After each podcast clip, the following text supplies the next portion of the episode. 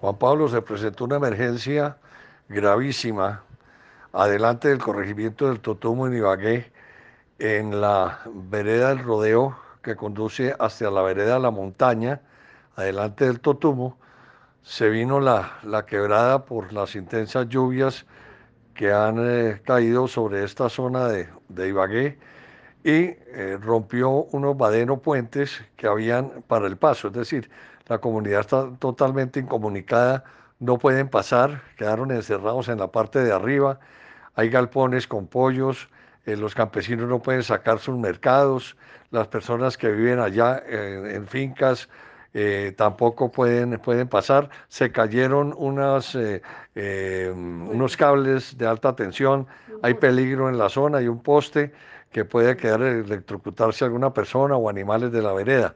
Es urgente, es urgente. La gente está desesperada porque no hay paso. Las puentes que había que comunicar en estas dos veredas se dañaron totalmente. No solamente hay que llevar maquinaria, sino que hay que volver a hacer esos puentes. Esos puentes son, son cortos, son de unos 5 metros en cemento que había hecho la administración municipal que unían estas dos veredas.